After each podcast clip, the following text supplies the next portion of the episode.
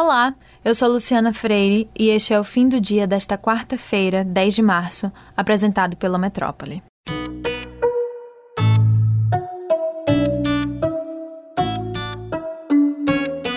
O ex-presidente Lula falou pela primeira vez após os atos condenatórios da Lava Jato contra ele serem anulados pelo ministro Faquim, do STF, ontem.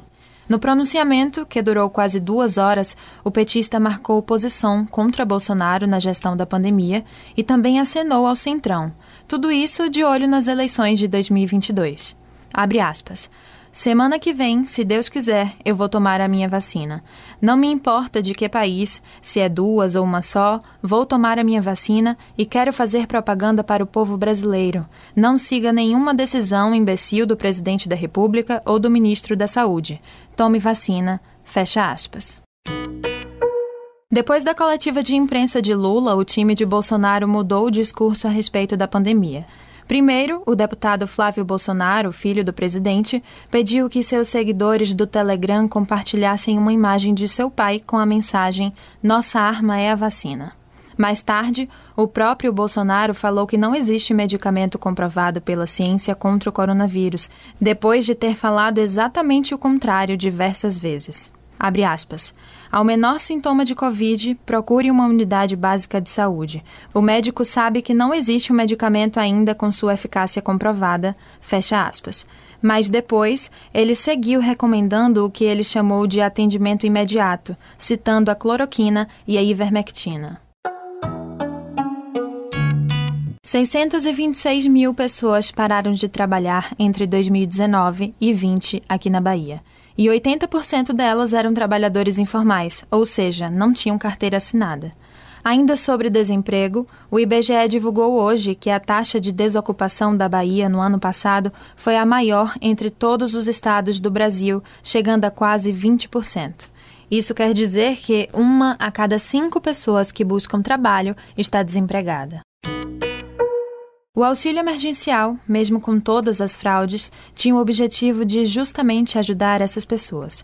Sua última parcela foi paga agora em fevereiro, mas o governo está tentando retornar com o auxílio com valor menor, como a gente já tem falado por aqui.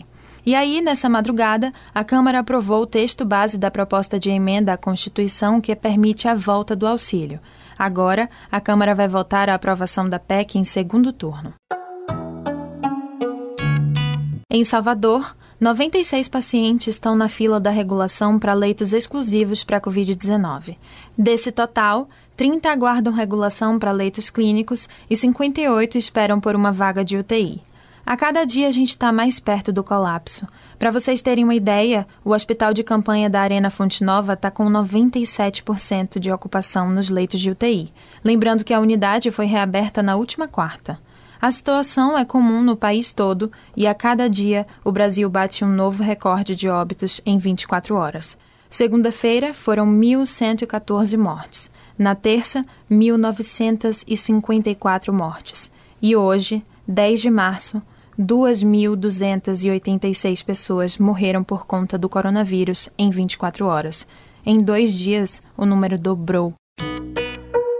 Apesar dos recordes de mortos no Brasil, a Confederação Brasileira de Futebol, a CBF, defendeu a continuidade dos campeonatos que estão sendo disputados no país. A CBF divulgou que só 2,2% dos testes de Covid feitos nas competições deram positivo. O secretário-geral ainda disse que, abre aspas, o futebol é seguro, controlado e responsável. Fecha aspas. E o Maracanã, que tinha como nome oficial o Estádio Jornalista Mário Filho, agora vai se chamar Estádio Edson Arantes do Nascimento, Rei Pelé.